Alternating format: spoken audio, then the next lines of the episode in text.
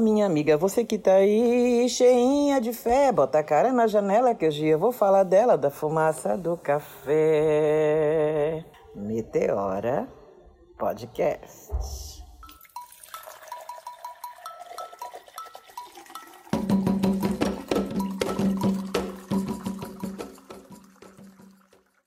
Então, imagina quem é que voltou aqui depois de semanas e semanas sem gravar nada? Só dando pitaco em outros cantos? Hum? Quem? Eu. Então, gente, vamos tomar um café? Vamos passar esse preto no saco? Vamos conversar um pouco? Eu confesso a vocês que eu estou falando e me negando a falar, falando e me negando a falar. Eu tenho sentido muito medo, sabe? Dos últimos tempos. Mas eu confesso a vocês que eu não comecei a sentir este medo agora. Eu comecei a sentir este medo em 2008, 2009, 2010, quando nós estávamos começando a brigar pela Lei 10.639 porque naquela época pouquíssimas pessoas tinham celular ainda. Eu não tinha. Mas eu já via dentro das grandes instituições onde eu frequento que um bom tanto de pessoas era contra. E levando em conta que a maioria das pessoas que estão, uma das maiores instituições que eu frequento, que é o Hospital das Clínicas, a maior classe de, de negros, descendentes de indígenas, a diversidade é dos grupos de, de trabalho de gente mais sofrida. A faxina, a enfermagem e até mesmo as enfermeiras que se formam com uma dificuldade tremenda, um bom número dessas pessoas tem uma ideia distorcida do que é ser negro. E isto me, me remeteu muito a uma ideia familiar, onde algumas pessoas da minha família diziam assim: seja negro, mas não haja como negro. Sempre surgiu uma incógnita na minha cabeça eu sempre pensava, como é que eu não vou agir de acordo com o que eu sou? Por exemplo, as meninas brancas da escola balançam o cabelo. Meu cabelo não balança? Seria uma verdade interessante se balançasse, porque eu gostaria que balançasse. Algumas meninas negras têm cabelo que balança, mas elas não deixam de ser negras, né? O nariz não muda de lugar nem afina. Aí eu entendo que o que falta realmente para as pessoas que falavam essas coisas era entendimento histórico. Aí começou aquela história do racismo estrutural. A princípio, eu fui uma pessoa que me coloquei contra. Ai, meu Deus, o que, que é isso de racismo estrutu, estrutu, estrutu, estrutural? Eu não sabia, eu ia precisar estudar mais para saber o que é isso. Aí, aquelas histórias da pessoa que é humilhada e humilha o outro. É muito comum isso entre nós, gente. O maltratado maltratando o outro. A gente ouviu muito isso na fila da merenda. Da pessoa que comprava fiado da minha mãe e pagava em trocentas prestações. E ali a gente na fila da merenda, ela dizia: Esse aí é meu gado, esse povo eu conheço né? Esse, desde que esse povo eu tomo conta que eu sei quem é. Sempre depreciando. E quantas vezes eu não tive que ouvir? Eu compro lá da mãe dela, mas eu não sei se a mãe dela compra ou rouba, né? E a gente não podia voltar para casa e dizer para a mãe: mãe, a dona Rosa falou mal da senhora. Porque não podia falar mal das pessoas mais velhas. Mas existem velhos que não se respeitam e por isso não merecem respeito. Então, hoje eu tive vontade de falar de uma coisa que eu venho marcando em cima. Em todas as vezes que as pessoas depreciam meu trabalho e dizem assim: Você é artesã? Não, eu não sou artesã. Eu sou uma detentora de tecnologias de processo civilizatório. Isto é uma. Não, não tem nada a ver com escola, não. Isto é espiritual. Aonde vem tudo junto. É o meu dom, seguido do meu propósito, seguido do meu meio de vida e seguido da minha união com todas as pessoas no meu entorno. Eu falei dos meus pares do Hospital das Clínicas, mas eles estão distantes eu sempre preciso falar do núcleo, do núcleo do átomo, que sou eu, que é a minha alma. Para entender as coisas, para entender o que é esse racismo miserável e essas histórias que acontecem, pode contar aí na sua agenda, minha amiga. E não precisa ter estudo para isso, não. De 30 em 30 anos a história se repete. E essas pessoas que têm dinheiro, chamadas a elite, esse povo que sequer conhece a história, quer dizer, conhece, mas não quer ler a história porque ele sabe que ele está sentado em cima do que falta para muita gente. Esse povo de 30 em 30 anos, eles colocam um fantoche para que todo o nosso ódio fique direcionado para esse fantoche. Aí, tudo aquilo que eles não querem pôr a cara deles, eles colocam, balança o fantoche, balança o fantoche. O fantoche, ele se sente, coitado, ele cria uma alma como se ele estivesse ganhando uma importância. Mas, assim, eu não gostaria de estar com esta importância que este fantoche está recebendo. E daqui a pouco ele vai cair e vão subir um outro fantoche no lugar dele.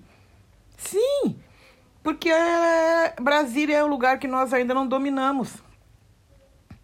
Né? Porque eles fazem o possível para nos reprimir, porque nós temos policiais que a polícia, a justiça é contra nós.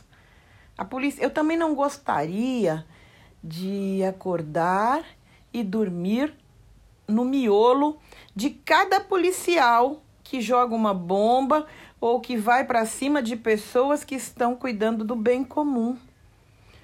Porque tem uma coisa que eu li em algum lugar que diz assim: é da lei da natureza que a dívida anoiteça e amanheça com o devedor, até que seja paga. Pensando nisso, eu tive muito medo quando eu vi o pronunciado do meu filho no Twitter dizendo porque ele não ia para a manifestação hoje. Primeiro eu tive medo e depois eu pensei: filho de quem é? Vindo de onde ele vem? Ele não poderia dizer outra coisa. Ele pode pagar caro por isso? Pode. Mas eu tenho muito orgulho dele.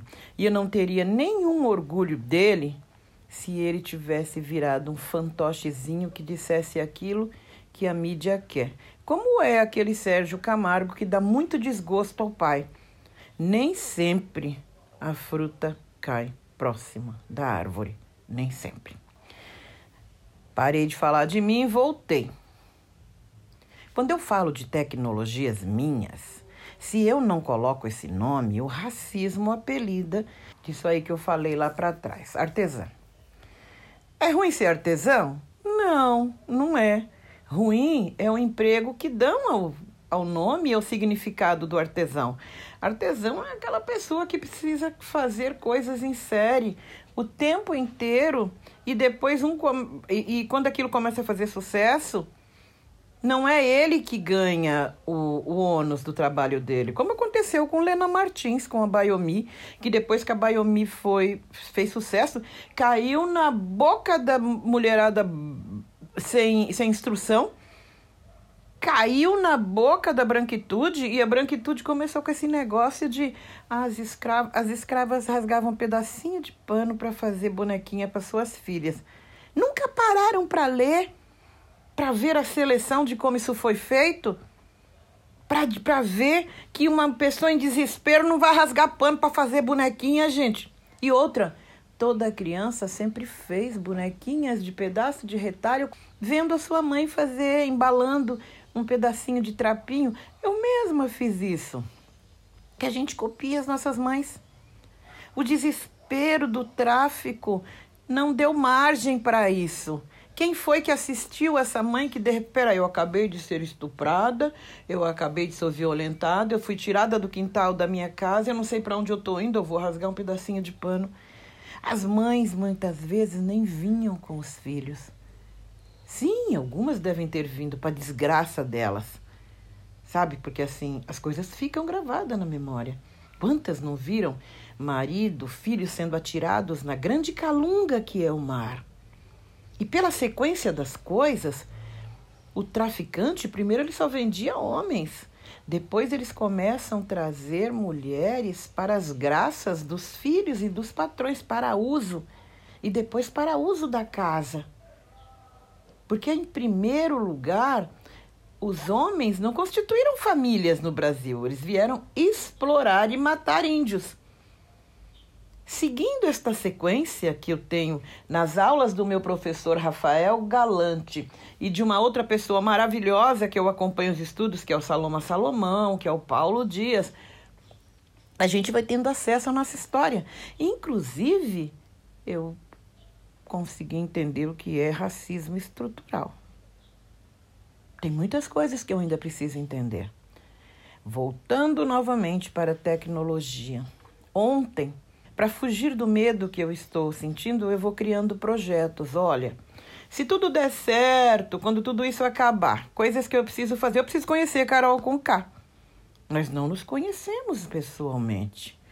E se Zambi me der vida e saúde, a gente precisa se conhecer. Eu preciso encontrar alguém que me dê amor pelos meus cabelos. De vez em quando eu passo a navalha. Eu acho bonito a minha careca mas eu ainda gostaria de fazer outras coisas no meu cabelo, alguém que enlouqueça a minha cabeleira. Eu preciso tocar projetos na minha comunidade, aumentar, aumentar as, as coisas que tem aqui no espaço de Dona Jacira. E foi pensando nisso, gente, eu vou e volto, né? Foi pensando nisso que ontem eu resolvi que vou escrever sobre processo civilizatório ancestral. Por quê?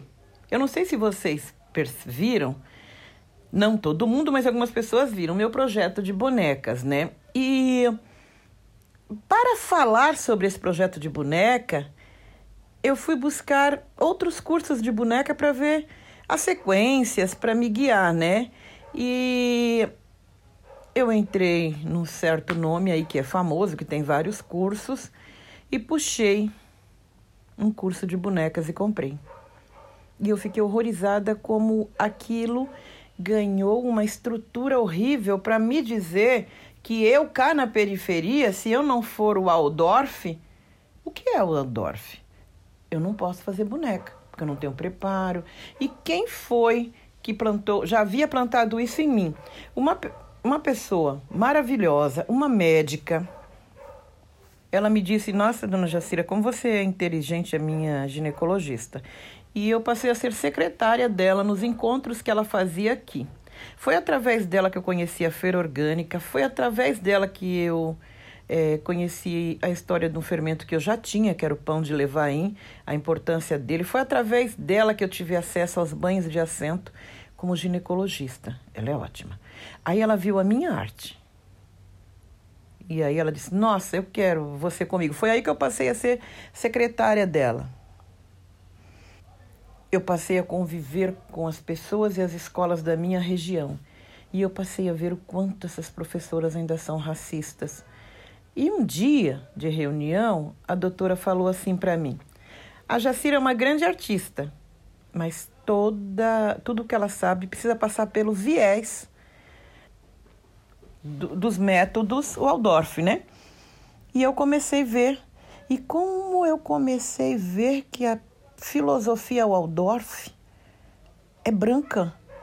E essa estrutura da doutora também é branca, porque nos, no, no, nas reuniões ela dizia, porque ela já lia livros de medicina com oito anos de idade, e ela não entende porque as pessoas da periferia não gostam de ler. Nessa época eu ainda não estudava sobre a diáspora africana. E aquilo tudo estava me constrangendo muito, mas foi através desses grupos que eu conheci várias coisas.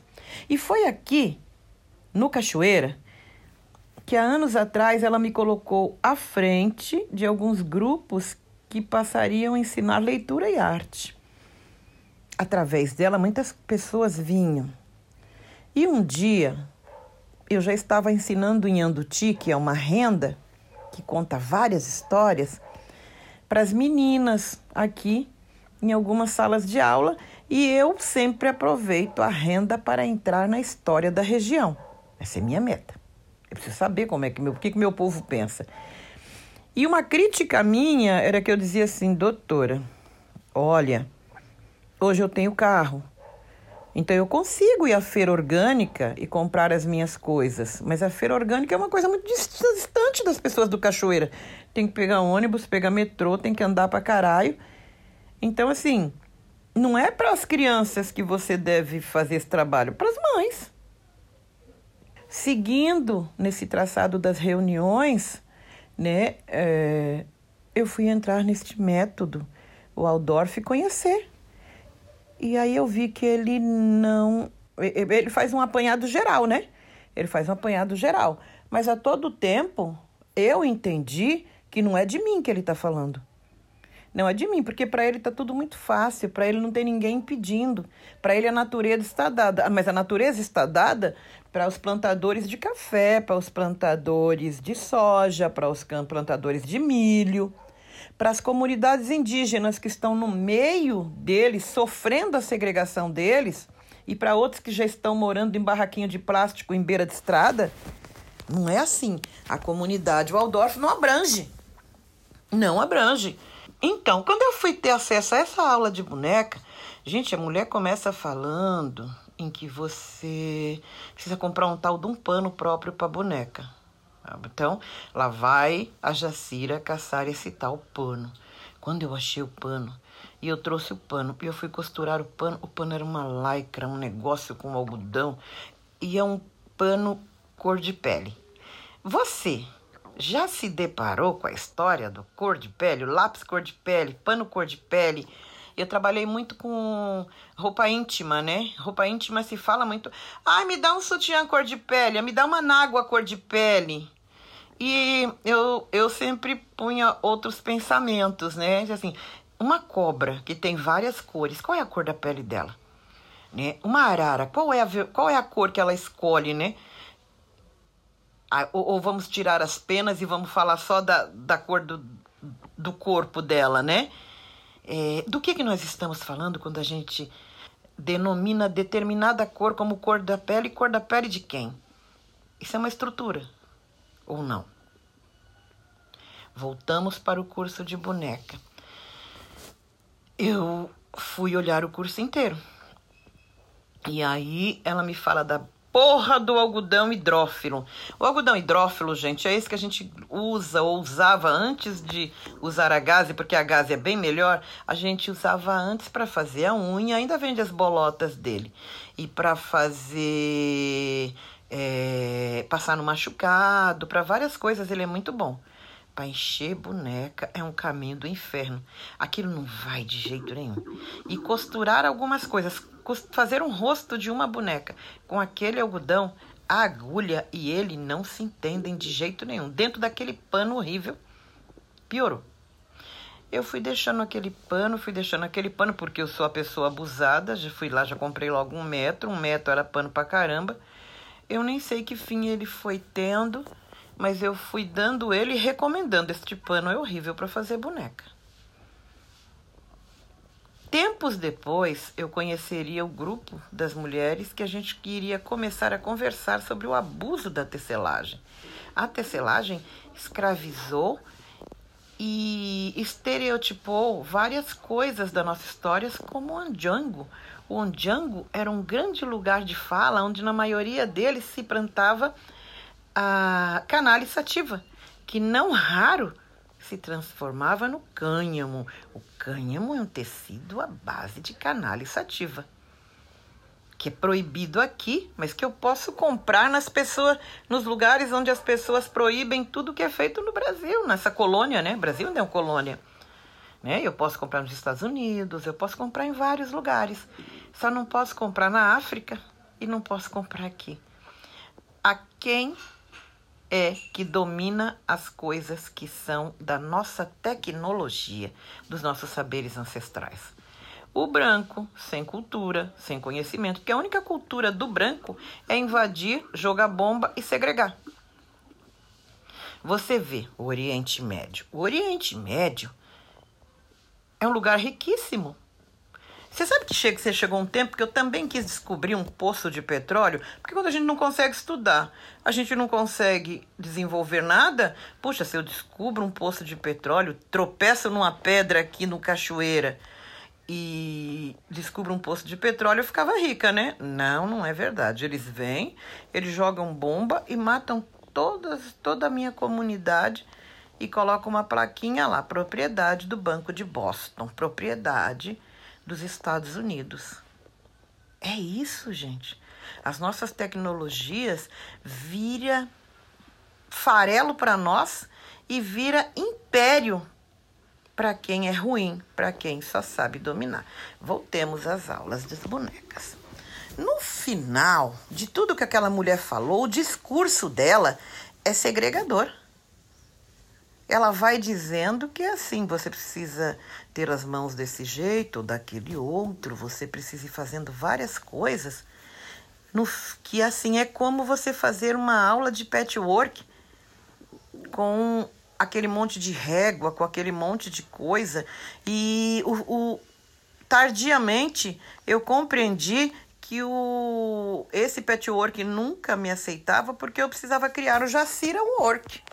E depois disso eu fiquei feliz, nunca mais eu busquei aula. E quando alguém me fala, Jacira, você dá aula disso que você faz? Eu acho que o que eu sei é tão fácil que não cabe aula. Então toda vez que, alguém me contrata para falar sobre bordado, eu acabo falando política. Sabe? Quando alguém vem com a história do avesso perfeito, eu já começo logo convidando ela para falar dos avessos dela. Os avessos são aquilo que a gente não fala. O meu avesso são as minhas tecnologias. Sabe? Eu tenho visto muito, assistido muito Rita Von Evandro Fiotti, a Cris, a, a Renata também. Eu tenho visto a Silvana lá do do Zumbido, com o parceiro dela no podcast, eu eu tenho dado giros em torno de mim. Este momento eu não posso sair de casa, né? Eu tenho dado giros em volta da minha existência. Por isso ontem, ontem não. Segunda-feira eu fui ao mercado e falando de tecnologias minhas, esquece a boneca para lá, que é isso. A, você quando você for fazer uma boneca, você precisa usar os seus tecidos, porque a regra de fazer boneca de pano é usar os tecidos que estão ociosos dentro da própria casa. Tecido histórico não é o tecido que vem de Nova York. Tecido histórico é aquele que foi da saia da minha avó, da saia da minha mãe, um babado que foi usado num batizado. Isso é tecido histórico. E enchimento é até que você enche seu travesseiro, enche a sua boneca. E você encontra diferenciação na hora de botar carinho nela, porque você vai colocar os traços que estão na sua frente. Eu não fiz uma boneca aqui que é a cara do Iris Daniel Brasil, meu meu produtor, que o ano passado, em 2018 nós usamos na árvore de Natal de Pinheiros, porque assim, boneco ficou a cara do Brasil. Aí foi depois Brasil, você não sai mais de dentro de mim. É o meu sexto filho tá aqui, mora aqui, vizinho, né? Ai, gente, esqueci o que eu tava falando. Ah, sim, do milho. Eu trouxe milho porque eu estou fazendo sucos para mim. Sabe por quê? Porque eu acho que assim, eu não vou mais encaminhada. Eu já fui muito na minha juventude. Eu não posso mais estar tá fazendo esse tipo de coisa. Preciso cuidar de mim. Mesmo fora da pandemia, eu não vou. Mas eu posso boicotar. Você imagina que a pessoa vai para essas coisas. Já já eu falo do milho. Se eu não falar, você cobra, eu falo em outro podcast.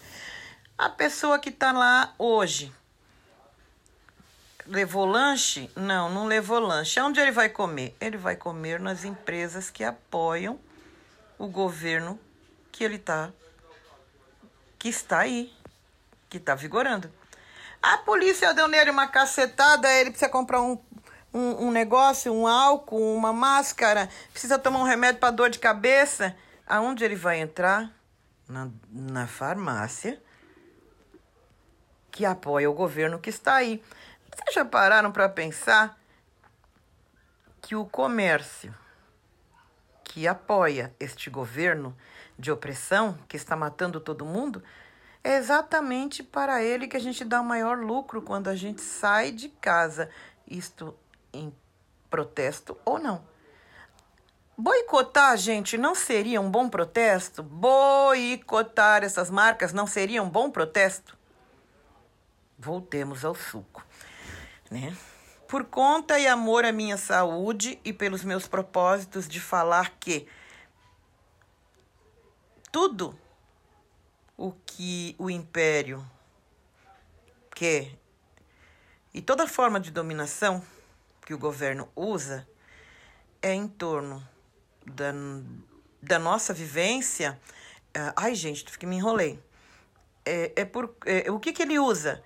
É, é a nossa, o nosso hábito alimentar, né? a nossa forma de se vestir, a nossa forma de se divertir e a nossa necessidade de se empregar e a nossa necessidade de se manter vivo. Até as funerárias são do governo, assim como as maternidades. Assim como a nossa própria a nossa vida está na mão desse povo. E eu precisava muito deixar de usar alguns produtos. Por isso eu estou fazendo os meus suquinhos, além das outras coisas que eu tenho mudado. E aí, primeiro, eu preciso plantar esse alimento. E aquilo que eu não posso plantar, eu tenho que sair por aí procurar o, a melhor forma de comércio, de preferência o comércio da minha região. Então eu comprei quatro espigas de milho e eu fiquei pensando o milho como tecnologia ancestral. Peguei o milho, peguei a oração do milho, li tudo sobre o milho e depois eu comecei. A casca. Para o que serve a casca do milho? A casca do milho ela serve para fazer chá, para urinar, ela serve para fazer uma série de coisas. Se ela não servir para nada disso, ela serve para tecelagem. Tem inúmeras comunidades que são é, também pessoas que usam a tecnologia dos saberes para fazer tecelagem com milho. São inúmeras as coisas que se faz com a palha do milho. A palha do milho também ampara o conteúdo do milho para fazer a pamonha. Aí vem o cabelo do milho. O cabelo do milho é um chá maravilhoso quando uma pessoa está com problema na bexiga, tem uma infecção na urina e depois que tomou os antibióticos, a urina não volta. Ela toma um chá de cabelo de milho misturado com folha de abacate. Aí o próprio milho. O milho, nossa senhora, o milho tem uma diversidade de receitas com milho. É uma pena que o milho ele foi tão transformado que em algumas regiões ele está tão envenenado que ele faz mal à saúde. Se não me engano, já no mundo inteiro. Por conta do agro, não é algumas regiões, é no mundo todo, por conta do agronegócio ter preparado e transformado ele com tanto veneno para virar adubo, né? E aí vem uma pergunta: se a alimentação é diversa, é variada, por que é que no mundo inteiro se planta soja, algodão, arroz, milho e cana para fazer combustível? E ainda vão lá no Oriente Médio matar um monte de gente por conta dos campos de petróleo. E por que, que é que não deixam esse negócio de petróleo fóssil para lá Aliás, que eu falo isso e me arrependo. Eles já estão fazendo isso, porque quando eles passam a plantar o milho e essas coisas todas para fazer combustível, na verdade eu caio às vezes na minha própria contradição, sabe, gente? Na minha própria contradição. Na verdade, eles já estão usando os alimentos para virar combustível. É triste que estão usando só para usar combustível, só para só fazer combustível, né? E então, o milho em lata é um veneno. Mas o milho no sabugo ainda tem umas particularidades que são muito benéficas para nós. O que, que eu queria fazer? Eu queria fazer o suco do milho. Eu entrei no Google para pegar uma receita e eu encontrei uma receita boa, mas de uma pessoa que falou, fala, ao mesmo tempo que ela fala receita, ela coloca palavras horríveis sobre o, o ela vai colocando palavras que não faz com que a gente goste do milho. E aí eu tive que procurar uma outra pessoa, porque tem gente que mesmo quando quer falar o bem, não sabe falar direito. E aí eu comecei no processo. Peguei, cortei com a faquinha, bati no liquidificador, botei leite, botei cozinhar e aí ficou um suco maravilhoso. Guardei o cabelo do milho para se alguém para guardar, para se alguém precisar de um cabelo de milho para fazer um chá. Guardei a casca do milho para fazer alguma coisa no futuro e o sabugo do, do milho, sabe que eu aprendi? Eu posso deixá-la secar e eu posso colocar nas minhas plantas. Eu posso, ela serve de forração. Eu posso fazer bonecas com o sabugo do milho. Eu não, gente, esquece Monteiro Lobato. Aquilo é uma desgraça, viu? Não foi o Monteiro Lobato que nos ensinou a fazer boneca com sabugo de milho, não, viu? Foi a natureza. E se eu não quiser usar para fazer nada disso, ela serve para enrolar orquídea. Eu aprendi isso na casa de uma amiga, sabe? E isso aqui é um pouco das tecnologias que a gente tem. E eu vou encerrando por aqui e quero agradecer porque, gente, eu recebi mais de oito 8 mil pessoas me falando dos meus podcasts, tanto do Meteora, como do lá da, da, das histórias de família do Laboratório Fantasma, como do Diversas, como de todos os podcasts que eu fui convidada a fazer, né, em meio a essa pandemia. E sabe o que acontece? Esse era meu maior sonho, falar no rádio. Então, o meu propósito, o meu sonho, o meu ideal de vida era esse. Você imagina que eu estou aqui da minha cama falando com você? Era isso. Pensando bem, a pandemia só me mostrou que eu gosto da minha casa, que eu gosto de ficar em casa. O que me faz mal é estar longe dos meus, é não poder abraçar o meu filho, é não poder abraçar a minha mãe que mora aqui há 10 minutos da minha casa. Isto é o que me dói. E é o que me dói ver tanta injustiça. Eu não estou conseguindo muito entrar na internet porque eu não, eu não suporto mais ver tanta morte. Eu, e às vezes eu tenho até vontade de morrer também para não ver o que mais a vida me reserva em termos de maldade. Mas a minha vida, eu tenho um tempo predestinado para ficar aqui. E enquanto eu ficar aqui, eu tenho que lutar. Eu também sou contra este governo. Eu quero que tudo isso tenha um fim logo, mas eu gostaria que tivesse fim e gostaria de depois poder abraçar os meus amigos. Eu poderia contar com a presença de várias pessoas que já morreram, que, que, que, que já estão aí, que estão indo embora por conta dessa violência várias pessoas aqui na minha região trabalhando nessas porcaria de entregar coisas já foram mortas porque estavam de bicicleta. Um caminhão passou por cima, o outro o idiota atropelou porque disse que achou que ia ser é, é, é, assaltado por aquela pessoa. Enfim, eu sei que este, esta fala de hoje ela está cheia de pequenos degraus, né? mas é porque eu estou com medo. Eu estou falando, mas eu estou com medo. Mas mesmo assim eu estou mandando daqui o meu abraço apertado, a minha força, porque eu ainda tenho força e eu sei que você aí ainda tem força. E mesmo com medo, eu vou dizer para vocês: a gente vai sair dessa. A gente vai sair dessa com a nossa força e com a nossa luta.